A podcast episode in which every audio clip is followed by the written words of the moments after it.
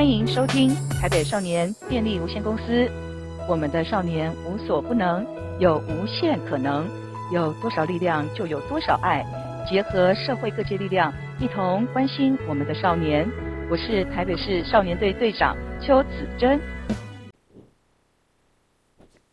欢迎收听台北少年电力无限公司。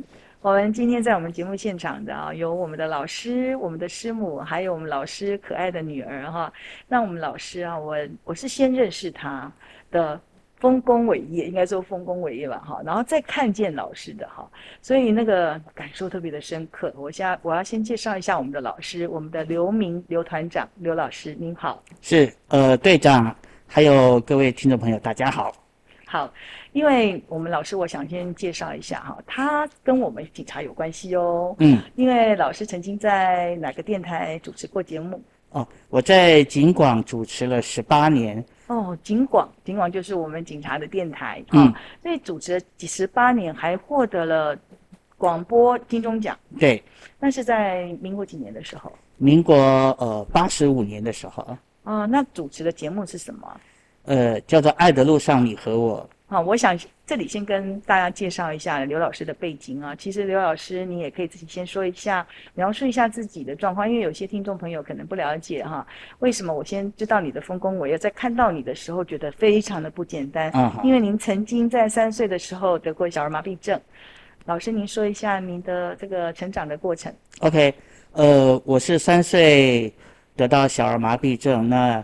在残障的等级里面算是重度，除了脚无法行走之外，那我的手也受到影响，没有办法举高。那另外长年累月坐在轮椅上，所以呢脊椎也严重的侧弯。脊椎侧弯。对，嗯、我记得二十五岁那一年，嗯、那曾经到医院去做身体健康检查，医生跟我讲说，你这样的身体，尤其是脊椎侧弯，到时候会因为心肺功能衰竭而死。哦后来我就很好奇，对、嗯、我很好奇，问那个医生说：“那我大概可以活到几岁？”他说：“大概三十岁左右吧。哦”所以呢，哦、我已经打破医生魔咒呢，对，多活了 他所断定的多了一倍啊。对啊，我我们我们看到刘明老师哈，他三岁就开始坐轮椅了嘛，哈，那他现在在我面前的，就是真的像卢老师所说的，他其实常年坐在轮椅上，脊椎也有点侧弯了哈。那刘明老师今天。在这个节目主持上有杰出的表现，而且您还曾经获得全国十大杰出青年啊、哦，是。刘明老师也是作家啊，对对，以前是呃坐在家里的作家，坐在家里的作家 对对，然后现在真的就呃出了几本书这样。对，所以呃老师哈，如果依照像您的这种状况，其实很多人可能会自暴自弃，就像你讲的，之前是在坐在家里的作家。那我就是有看到您的经历里面，有看到说，像像我们这样的孩子哈，就是说身心障碍的孩子，他其实很多事情都要需要人家协助跟帮忙。对，好，那老家里的父母哈，可能也没有办法这样子长时间的照顾这样的小孩，所以刘老师，您在这个小时候，父母一直照顾您吗？哦，我是九岁之前都是呃父母亲照顾。嗯，后来九岁的那一年，父母亲说要送我到一个地方，嗯，对，读书还有接受医疗复健，嗯，那个地方呢就叫做台北市立广慈博爱院，它是由台北市政府所创办的一个慈善机构。政府的慈善机构。那老师在里面待了多少年？我待了十三年哎，哦，十三年是九从九岁开始。对，九岁，嗯，然后所以从九岁读国小，然后接下来国中，然后高中。嗯，然后呃，毕业之后才离开广慈。毕业之后才离开广慈。那在这段时间里面，你觉得跟家人的联系，还有你这个住在这个这个广慈博爱院里面，对你的人生有没有什么特别不一样的影响？就是很多父母可能又不知道是不是把孩子送到机构，那你觉得机构对你的意义是什么？OK，其实呃，我跟一般的生长或是一般的孩子不一样，就是我从小就是离乡背井，在一个。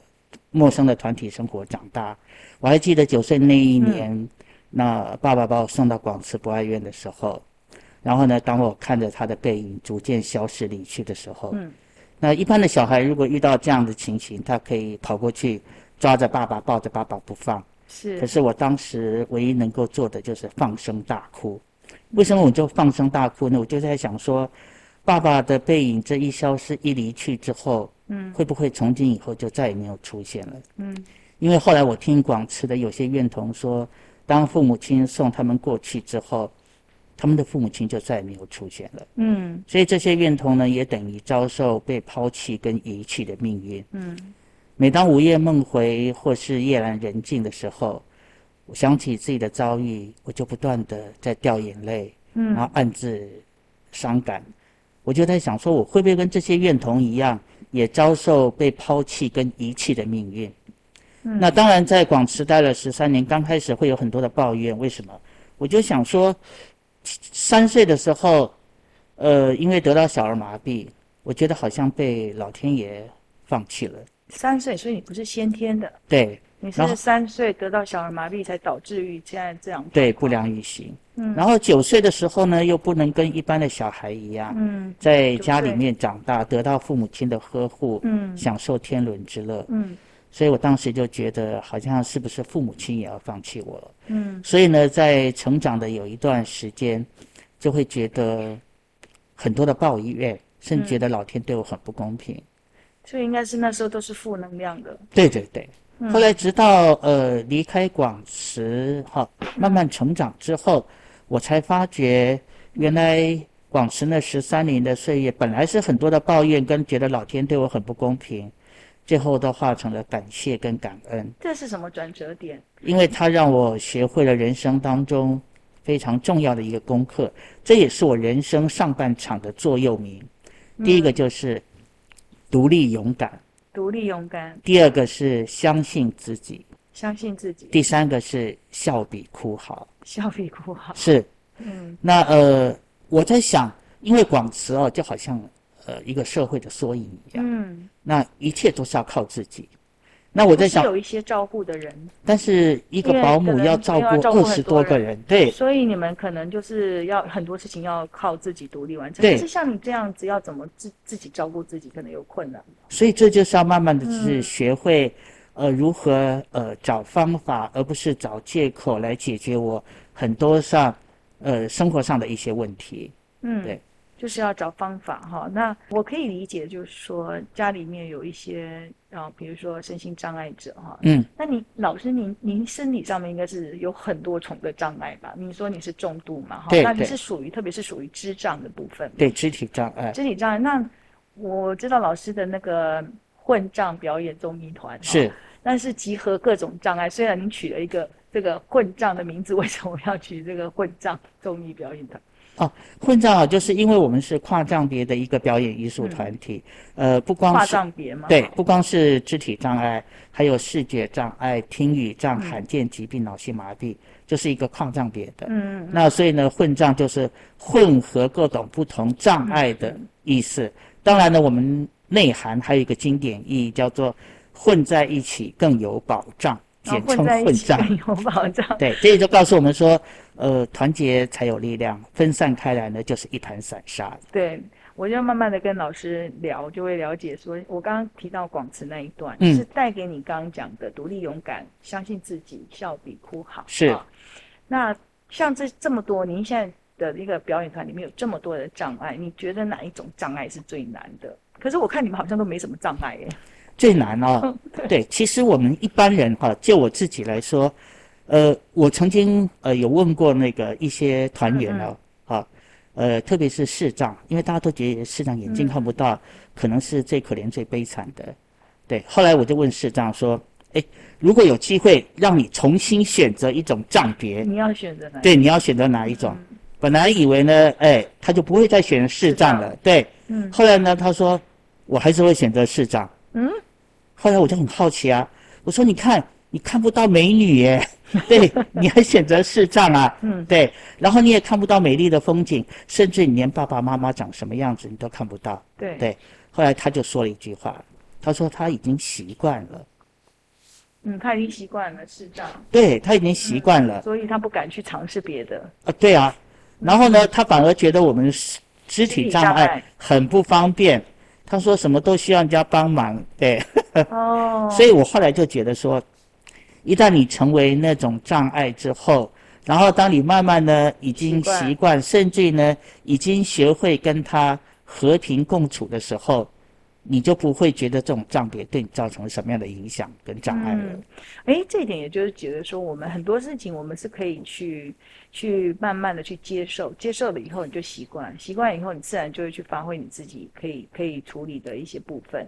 老师刚刚讲那个视障哦，也是我的答案，因为我也是认为视障最辛苦了，嗯、什么都看不见，看不看不见色彩，看不见黑夜白天，然后也是需要人家帮忙，因为他没有办法过马路之类的。对。那可是您您的刚刚的答案就让我又吓一跳，我、哦、原来他们还是选择，如果一个障别的话是选择视障哈。是，所以感觉起来就是说，这个社会上，您觉得社会上现在对于这个身心障碍者，是不是比过去还要还要好的环境还要好？因为我们现在都有推广这个就无障碍的设施。嗯哼。那您觉得在这个部分，您感感受得到从过去到现在，你过去那个那段时间应该更困难吧？对。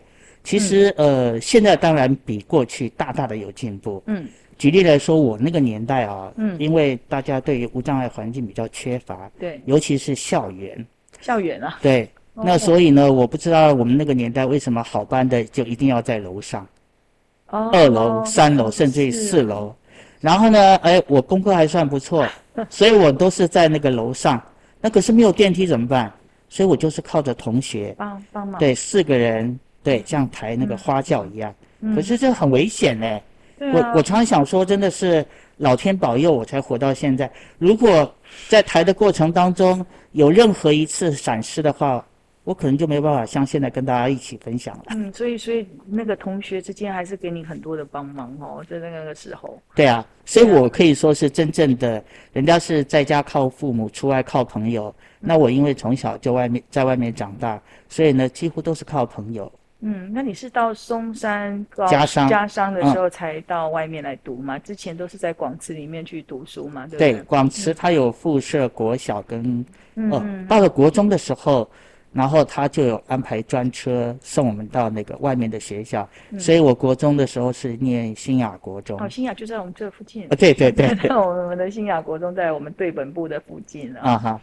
哎，那老师，我想问一下，就是说，在你的人生当中，你有没有自卑过？当然会自卑啊，嗯，比如说呃，因为你后来的人生很精彩。哦，提到了那个，比如说呃，这个这个对异性的交往好了哈，哦、对，那时候呢，因为我我我我自己就对自己很没有信心，嗯，所以我曾经也想过说，像我这样的人有没有可能结婚？我觉得。不可能！你到底那时候是几岁的时候？大概就是国小、国中的时候。啊，国小、国中就想这个问题了。会啊，会啊，对。他 们蛮先进的。啊。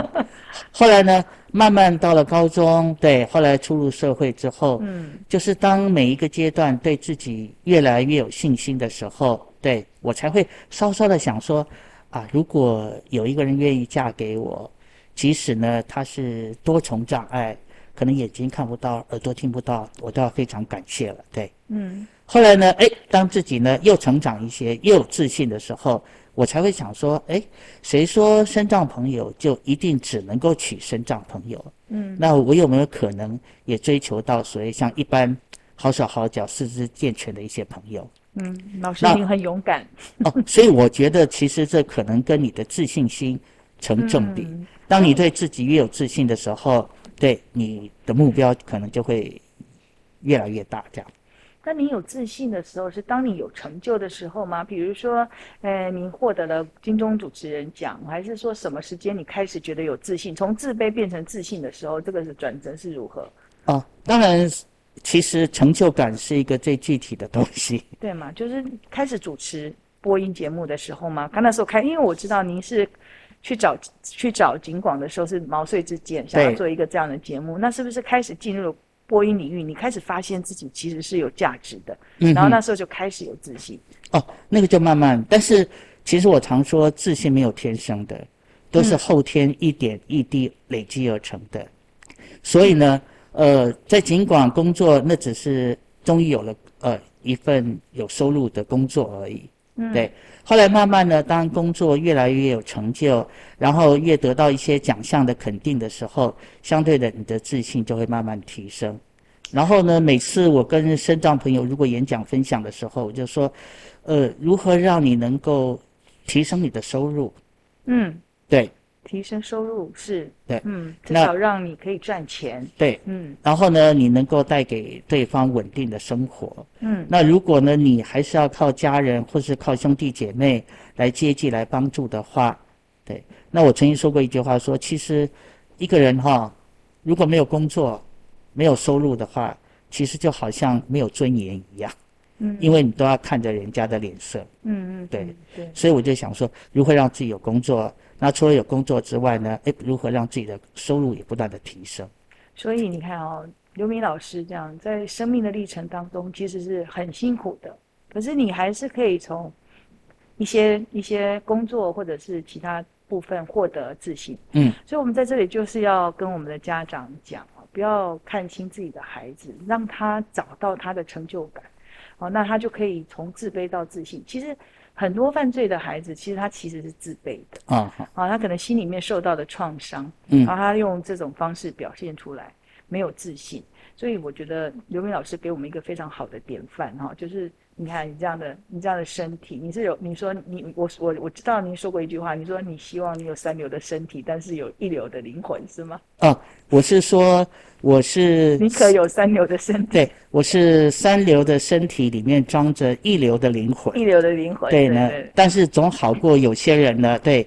一流的身体里面住着三 流的灵魂，魂，对，所以人的生命就是您是我们的生命导师，就是这样子，就是你可以让我们去看见生命的光彩哈。没有不敢当，其实我一直觉得，嗯、呃，心的强大才是真正的强大。心的强大，对，当你心强大之后，外表可能有一些缺陷，有一些障碍，那个都不是很重要了。但是心的强大要怎么样培养呢？就从两个地方？我今天其实我看到那个师母在旁边哦。嗯。那我觉得师母给我就是一个非常的谦和温柔的女性啊。那我刚刚问过师母说，那个您结婚几年了？师母回答我说忘记了。我就我就我就觉得说，哎，很多女性她其实很在乎先生在不在意，在不在乎她只记得她的。什么时候结婚？哎，可是我们师母就觉得说，他就是过日子嘛，记这个没有什么特别的意义。Uh. 我觉得你们两个就是那种给我们的感觉，就是对你们就是在生活，很很用心的在生活，嗯嗯这样子。哦，相辅相成吧。嗯，对。其实我追他追了八年呢。我刚刚正想问你这个问题。然后我称之为八年抗战。是啊，你怎么会抗战成功啊？啊，当然了，其实当呃一个人要追，就是一个障碍者追求一般的所谓的。正常的，那女方的家长一定会反对吧？嗯、对，是啊，师母在现场，要不要跟我们聊一下？就是你当时的当时怎么克服，让这个父母能够接受呢？这个那个师母啊，师母就是，哎，您在认识我们刘老师之前哈、啊，应该应该是同学的时候认识的吧？对，就是父母怎么看待你们的恋情？因为我我妈妈是属于比较保守的，嗯，对，那她也她很喜欢刘明，因为她个性很开朗，嗯嗯，那所以她也曾经去跟一些其他的身障朋友到我们家去玩。那我妈妈那时候知道我们交往以后，她就跟我说，当干儿子是很好的一个。当干儿子是很好的，可是要当女婿。对，当当女婿，他说那就不要好了，就不要好了。这应该是正常的父母的反应吧？对对对。嗯、然后后来我就觉得说，妈妈反对是很正常的，我就不提了这样子。嗯。但是过了他五六年吧，对、嗯。然后有一天，我姐姐就跟我说，我姐姐就跟我说，时间过了那么久了，她说你是不是跟刘明讲了？该提的，其实我那时候已经三十多岁了，嗯，对，所以，呃，我姐姐有跟刘明说，就是是不是该来提亲了？对，嗯、对，所以我是就是中间我都没有再提起，因为我觉得我不想让妈妈也伤心这样子，嗯、对。所以我不知道妈妈后来的转折点是怎么一个转折，她可能觉得，他们觉得说你我太老了，所以应该 结婚了。应该不是，因为他应该是看到你们的真心，还有刘老师，他真的是一个非常好的人，他比一般的人还要好。哦，我想这个父母可能到最后会感动于你们的感情。那我想问一下那个师母，就是说你您那时候看见刘老师的什么，你会这么的愿意跟他共赴人生，就是这这一段。因为我觉得，呃，他很开朗，对，嗯、随时随地他可以讲一些笑话啊，嗯，或是跟我们都让你看到就是阳光的一面。对，真的啊，他他一直都是给你看到阳光的一面，然后哇，这个就很不简单哎，因为我们常常会给那个对方 这个配偶看到我们那个生气的一面，或者是伤心，或者然后他在职场上受到什么委屈，就跑回去跟 个性很好，个性很很少生气，对，嗯，很好，他是很少生气哈。对，我我我讲一个啊，这个我最近看到一个一个故事，他就是在讲一个监狱里面，然后有一个一个受刑人，他快要死掉了。然后他就跟他的狱友讲说：“哈，我拜托你一件事情，啊，假设我现在没有办法出去了，你可不可以用任何的方法，只希望你能够逗我的太太笑？哇，这个逗我太太笑，这个这句话就深深打动我。刘老师是不是常常逗你笑？对，就是他，就常常这样子。嗯，对。然后那个逗太太太开心哦，这个是一个非常，我觉得非常。”真爱的表现，你知道，因为我们平常就是给一副臭脸，有时候回家，你知道吗？有时候回家不晓不不知道谁先回家，谁先在家，然后就常常会摆一副臭脸。可是你看，你如果有那个心要逗先生笑，或是逗孩逗太太笑，那种感觉，你就会脸就会开，因为你想要逗对方开心。我想刘老师应该就是这样吧。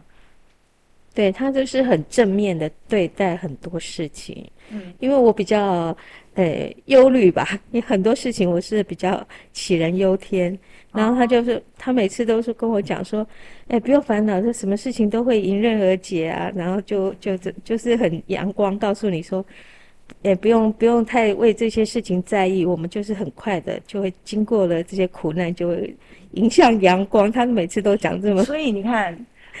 师母其实是得自于刘老师这边非常多的东西啊，虽然老虽然老师真的是三流的身体，假设你说他是三流，但是他有一流的灵魂，可以帮助这个家是更开心的。谢谢谢谢我们师母跟我们分享了这一段生命的故事哈。现场也有我们的这个老师的宝贝女儿哈，那我知道老师的宝贝女儿现在在英国。就读嘛，哈。对，老师，你是你是基于什么的心情之下把她送到那么远？只有一个女儿，哎，好，而且还这么小，她几岁出去的？她是念呃国三，就是国三到英国去读书。国三就把她送到英国去了啊？对，才国三呢，就一个人到英国，哎，一个人去嘛？对啊，得一个人去啊。他那边有亲戚吗？哦，他是住在学校里面。去几年了？哦，他他现在已经是大一了，他目前。嗯呃，就是九月份的时候呢，他就要上大一了。嗯、是，那那老师为什么要把他送到英国去念书、啊？哦，其实我觉得跟我，呃，在广慈这样的一个背景是有些关联的。嗯，因为我觉得我在广慈，就像刚才前面提到的，嗯，学到一个最重要的功课就是独立勇敢。嗯，独立勇敢。那因为现在很多的小孩都被父母亲保护的太好了。嗯，什么？那我们常听到说什么妈宝啊、爸宝啊，对。嗯嗯。那我觉得。呃，最好的方式，对，就是拿掉他对所有的保护伞。可是那也不用送到英国去啊。啊那那我我觉得有时候就是，就像当我被送到广慈的时候，你完全没有退路的时候，你的潜能才会发挥出来。那你会发觉说，你在广慈那十三年，就是后面造成你这个阳光或者积极进取的一个动力，就是要独立勇敢。对。所以你要让你女儿去学习独立勇敢。所以我在想说，如果我像很多的身障朋友在家里面长大，会不会就，呃，被保护的茶来张口，饭来伸手？那甚至有些父母亲觉得有些亏欠，那所有的事情呢，都帮我做好，都帮我想好。哎，你这样讲好像真的提醒我了耶！我们很多我们的很多家长，我一直都帮小孩子想好、打点好，哎，就是、啊、就是像你讲的，茶来张口，饭来伸手。是，还有一句话说啊，没有伞的孩子才会努力奔跑。没有伞的孩子才会努力奔跑，因为他没有伞要躲雨。对啊，对啊，对啊。那就是嗯，我刚才说的嘛，因为家长就是把孩子怎么样，嗯，这个保护伞架构的太好了。您现在少子化更是如此，你没发觉？特别是这样，特别是这样哈。嗯嗯好。对，所以嗯，这也是给我们家长一个参考了哈，就是如果过于保护的孩子，可能他将来不会跑，嗯，也不会去抵挡外面的挑战。所以这就是为什么会有那么多的妈宝跟爸宝了。哦，嗯，对，是，所以因为孩子少嘛，每个都是宝贝。嗯嗯，对，那我我很佩服刘老师哈，就是把孩子这样送到英国那么远。那那个我们的那个宝贝是刘亮亮，刘亮亮啊，嗯，你这个亮亮的名字取得真好哎，你为什么取亮亮？就希望他世界很亮。好，希望他第一个亮是照亮自己，嗯，第二个亮是照亮别人。亮亮，哎呀，很好记，亮亮很好记，真的特别好。这个这个、嗯、这个名字取太好。第一个亮是照亮别人，照亮自己，要先把自己照亮了，你才有能力去照亮别人。对、啊、对，亮亮，就是说你有这个父亲，你从小哈就有一个身障的父亲。是。然后在你的小时候的过程当中，你有没有觉得说这个父亲让你觉得很难堪？呃，其实没有哎，因为像说就是。比起难堪，更多的是觉得说我的爸爸跟人家不太一样。然后因为国小国小的时候，就会我们早早上会有早自习的时间，然后就会有时候有那个什么爱心爸爸、爱心妈妈来带大家什么说故事或者怎样。对对对。然后呢，我爸爸就主动报名那个爱心爸爸说故事的部分。嗯。然后来到我们班上去介绍一些身心障碍朋友啊，或者讲故事啊，然后就是。你也知道他很会讲笑话什么的，所以就逗得小朋友很开心，所以大家都觉得说哇，亮亮你怎么有一个这么酷的爸爸？对对对，所以你从小都不觉得有这样的爸爸，觉得心里面有有有时候有一些孩子可能觉得自己的爸爸是父母是身心障碍，反而不敢让他自己的爸爸出现。嗯、那你您应该是因为爸爸的影响吧？所以你没有。嗯，我觉得就他也很努力，想要就是。让我觉得很骄傲，所以我当然也觉得很骄傲，这样子。哦，爸爸努力的让你觉得以他为荣，嗯、对，所以你也觉得有这个爸爸很骄傲，嗯、很值得骄傲。那有在过程当中，你有没有碰到一些什么困难？就是说你在生长的过程当中，爸爸这样的情形让你觉得有一点困难？困难哦，其实我觉得都没有什么，好像毕竟这个世界上有不一样的家庭，有。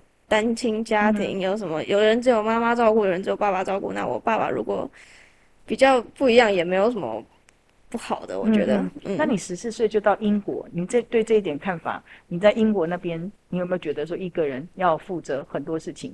然后爸爸的做法是对的。嗯、当初其实算是我自己想要去的啦。嗯嗯，嗯因为我觉得说不知道。那你有爸爸的血液？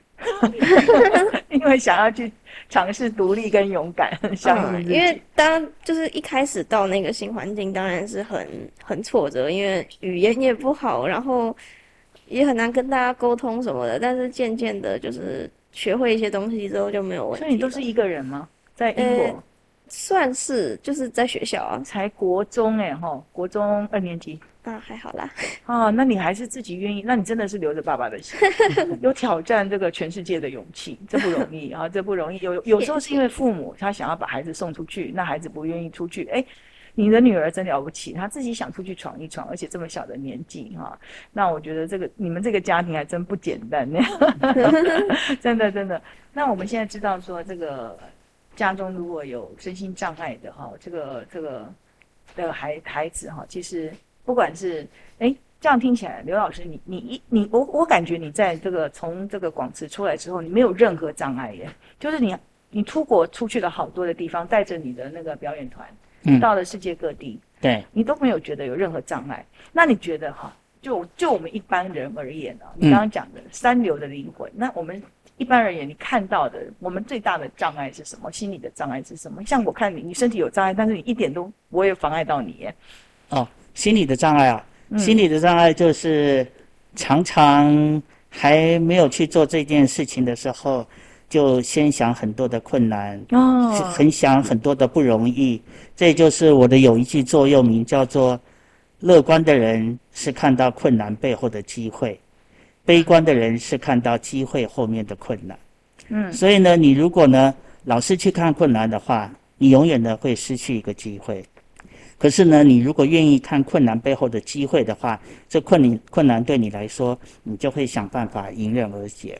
对，我就是佩服老师这一点，就是你总是能够在这个困难当中看见你的机会，然后就发现了，哎，奇迹了，因为奇迹就是给准备好的人嘛，就是机，当你准备好的时候出现的机会，那就是奇迹。是，所以老师也是带着这个综艺团哦，这个表演综艺团里面看见很多的机会，跟看见很多的很多的困难背后的一个机会。对，可是我觉得这个一定哈，你一定要经历过置于死地而后生。这要怎么置于死地而后生？因为你刚刚讲，我看了今天啊，《人间福报》有一篇对您的专专访啊。那您就提到说，这个现在哈的那个讲法跟过去都讲法都不一样。老师，你要不要讲一下你的经典？今天的那个报纸所写的啊几句话，就是过去是什么代表是什么意思，现在代表是什么意思都不一样。哦，那是讲疫情的啦。嗯，对对对对。是是。可是我觉得可以很代表说，现在的那个世界是不断的在改变的。哦，对啊，讲一下。嗯，就是以前戴口罩是。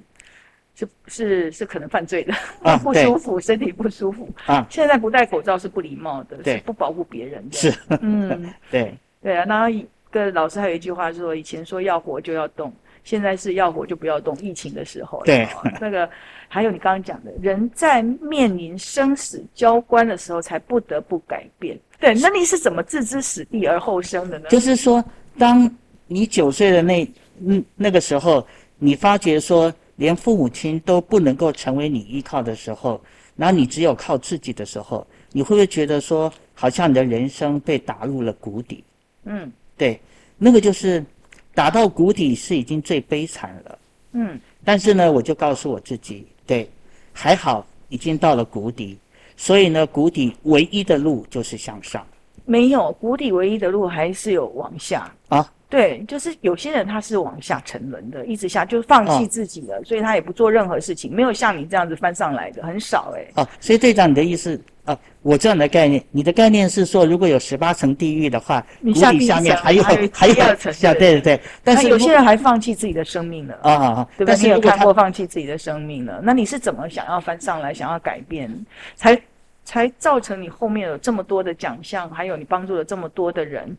哦，还有还有演了自己的戏，是啊，就是在大爱电视台的人生逆转是还是你自己出任主角的。对，那我说的是真的，很多人他就是放弃自己，放弃生命的。那你是什么样要可以这样往上爬？嗯？OK，其实第一个嘛，哈，就是你看九岁哈，对，九岁哈，九岁你就已经认清了人情冷暖跟世态炎凉。嗯，就像我刚才说，广慈就好像一个社会的缩影。嗯，对。那第二个，我就想说，我不想像大多数的身心障碍朋友一样，永远只是躲在人生舞台的角落。嗯，我有没有可能走到舞台的正中央？甚至于我有没有可能超越一般所谓的好手好脚、四肢健全的朋友？嗯，其实就是一个概念。嗯，因为我不想只是在舞台的角落。嗯，那我觉得，既然老天。给我残障者这样的一个角色来扮演，然后我有没有可能把这个角色演好？就好像张国荣，对，他每次得奖的时候，人家就问他说：“为什么你经常可以对得奖？”然后他说了一句话让我印象很深刻，他说：“即使我演的是配角。”我也当成主角来演，嗯嗯嗯，所以他才能够演技受到这么大的肯定，是，然后得奖不断。你说谁？张国荣。可是他后来放弃生命了。是，所以我觉得非常惋惜哈。对啊，就是他这么有成就，可是他却放弃了生命。是，所以他在放弃了生命的时候，我也写了一篇文章在中国时报。嗯，是。对，您是怎么看？啊，我的意思是说，呃，这个张国荣，对，他长得很帅，对不对？嗯、对。然后张国荣呢又有名有利，对对，那呃，如果要以一个人哈的受的人生的挫折跟苦难来选择放弃自己的话，我应该绝对是排在队伍的前面。对啊，对，因为你真的是蛮辛苦的。对，所以呢，我在演讲的时候都喜欢引用这篇文章。嗯，我就说，当百年之后，对，好，我如果呢，呃，也往生了。在某一个时空碰到张国荣，我一定会骂他一句话。嗯，队长猜看什么话？因为我很喜欢跟听众或观众做这样的互动。你要骂他一句话。嗯，你要骂他，你要骂他是吗？对对对，责备他一句话。对，当然不是脏话了。嗯，对对对。啊，你会骂说：“你真是不知道，你真是不知道好坏。”哦，不是，这样好了，我说好了。嗯，我说你怎么可以插我的队？你怎么可以插我的队？意思就像我刚才前面说，如果要选选择放弃自己的话，我是不是比他更有资格跟条件？嗯，他各方面都比我好太多了，可他却选择放弃生命。嗯，可能是真的是有一些疾病吧，啊，有时候。当然，当然，这如果就疾病的角度来说，对。好，好，那那老师今天也也带着师母跟女儿来，让我看到你们一个家庭。我本来要问一个题目，结果发觉不用问啊。我本来要问一个题目说，哎，这个那个师母在跟您的相处过程当中，有没有碰到那个什么需要自己要心理建设的地方？就我刚刚听一听，好像。好像都是刘老师在帮那个师母心理建设，要带给他阳光正面。我本来是以为那个师母带给你阳光跟那个正向的能量。没有，他是我的手脚，然后我是呢，呃，你是他的头脑。对。我是他的心灵导师，对，因为他有时候情绪很很很容易就陷入比较沮丧啦，嗯、或是就会烦恼东烦恼西啊，对。对啊，我觉得老师您真的是人的那个生生心灵的导师哎，然后这个师母哈、啊、真的也很辛苦，愿意陪伴着你哈、啊，当你的手脚，然后你当他的头脑，哇，真的是这个是太好的家庭，加上我本来以为想要问女儿的，因为我不知道今天女儿会来，因为我觉得她在英国，刚好暑假回来。我本来本来想说，哎，我要问你说，哎，有这样的父母，你会不会觉得孩子会有什么障碍？这个这个部分，哎，我刚听那个宝贝女儿讲的，就是说，她觉得您一直努力让她骄傲，哦，那你也付出很多，所以他他也觉得有这个爸爸很骄傲，这个值得我们大家一起来学习啊，这样的家庭。是，那跟队长说一件事情，我觉得很有意思。嗯，刚刚亮亮有提到，就是我在他国小一二年级就到他们班上。去当爱心爸爸说故事。对啊，他刚刚有提。对，我为什么会这么做呢？嗯，就是呃，我不希望哈、哦，对，都一直呢，呃，不让他的同学知道，对，他的爸爸不方便坐在轮椅上。那我是希望说越早，对，呃，就所谓的预防胜于治疗啊，嗯、不要让呢有一天，比如说他家长日啊，或是学校什么活动啊，当家长一出现的时候，其他的小朋友说。刘亮亮，你爸爸为什么是坐轮椅，是残障？对，嗯、所以呢，我从他国小一二年级就开始了，就去这样，所以你就勇敢的面对这个事实，去刮干净。那其实我刮干净，去跟学学校的同学刮干净。对，我记得我刚去的时候啊，对，那因为小朋友第一次接触坐轮椅嘛，哈，嗯，还是刻意的，哎，会有一种距离。对，后来呢，一次两次，一年两年，对。因为你很会说 说笑话，刚刚亮亮有讲说你，然后呢，他们就跟我完全没有距离，哦、甚至有些小朋友就说：“对，刘老师，你要不要下来轮椅我来坐？” 对。然后我记得每次呃讲完故事要离开的时候，嗯、因为那时候同学已经跟我很熟了嘛，哈，嗯、对，然后抢着推我轮椅，嗯，对，然后这时候爸爸就那个我女儿就说：“他是我爸爸。”我来推，嗯嗯，突然之间他就变得很骄傲，嗯嗯，真的，对，然后同学就会在旁边说，好羡慕你可以推轮椅哦，哦，真的令人感动，因为真的有些很多这种身心障碍的的父母哈，可能也都不太好意思让人家知道他的孩子是身心障碍，嗯，所以你的方式刚好相反的哈，你就早一点让他接受这个事实，然后呈现在大家面前的是，就是一个非常喜欢孩子的人。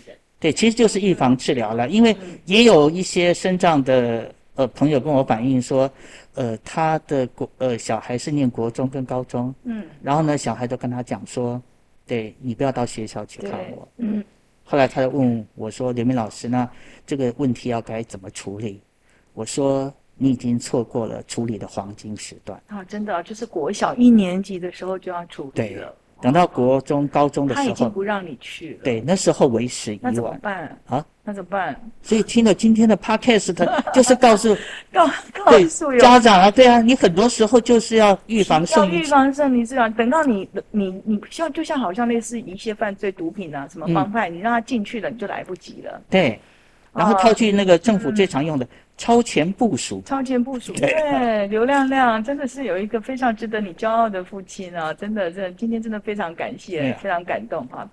然后我最后一个问题啊，最后一个问题问老师，呃，假设你刚刚问那个视视障的那个那个的说，你如果在选有一个障别你要选那个，那么我想问老师的是说，假设你可以重选一次，好，你要选择正常的身体，然后然后过得平平凡凡，还是你要你要再选择你有这样的身体，可是你过得非凡的卓越？其实如果我可以选择的话，哈，对，我宁愿自己来承受这样的障碍。而不要让孩子来承受这样的障碍。嗯，为什么呢？因为我觉得我已经可以跟残障和平相处、快乐共舞。其实有一个很重要的一个想法，当你呃愿意哈、啊、对超越残障的时候，嗯，残障就会还诸天地了。所以对我来说，残障只是不变，而不是不幸。我也一直不断的去告诉人家这样的一个想法。真正的不幸是心里面有障碍的，那才是不幸。哦、想说心里面有障碍的人很多。对，那这也是很多呃，刚才队长提到说，很多孩子走不出来。对对。其实都是被父母亲的心态卡住了。嗯。父母亲是什么样的心态，就会造就孩子是什么样的心态。嗯。像台湾有一百一十九万的身心障碍朋友，就以我呢经常访问的心智障碍的。嗯，哦，这些朋友来说，对很多呃这些心智障碍的朋友能够走出来，就是因为身父母亲他们有非常好的心态，然后呢不会去避讳，愿意把他们带入到人群，嗯嗯，好，让人家知道说他有这样孩子。嗯，可是不是每一个父母都都敢都愿意这么做。对，很多父母就说怕人家笑他，会觉得说这很丢脸，于是就把孩子藏在家里面。藏在家里面，对，或者是就是送到机构也不去看他。啊，对啊，对啊，就有太多人了。嗯，对，这就是为什么有些人走出来，有些人走不出来。好，今天啊，那个刘明老师带着师母跟宝贝女儿来上我们的节目，真的让我们感到非常的荣幸啊。那。刘明老师告诉我们的一个重要的观念，就是说，生命啊，它其实是你可以突破、可以超越。那你要相信自己，你勇敢独立。好，另外就是超前部署，也告诉我们家长说，很多事情你要提早想，然后你要看到困难背后的机会。对，好，你不要只是看到困难就裹足不前。那老师今天来跟我们谈了那么多，我也希望说带给大家哈，一个幸福的家庭不是看到外表的障碍，好，最主要是内心大家。可以凝凝聚在一起。今天我就看到三位啊，这个一个这么幸福美满的家庭。也谢谢刘老师今天来参与，还有师母，还有宝贝女儿亮亮，谢谢你们，谢谢队长，谢谢，谢谢，谢谢听众啊，朋友们收听我们今天的台北少年电力有限公司，我们下次再见，谢谢。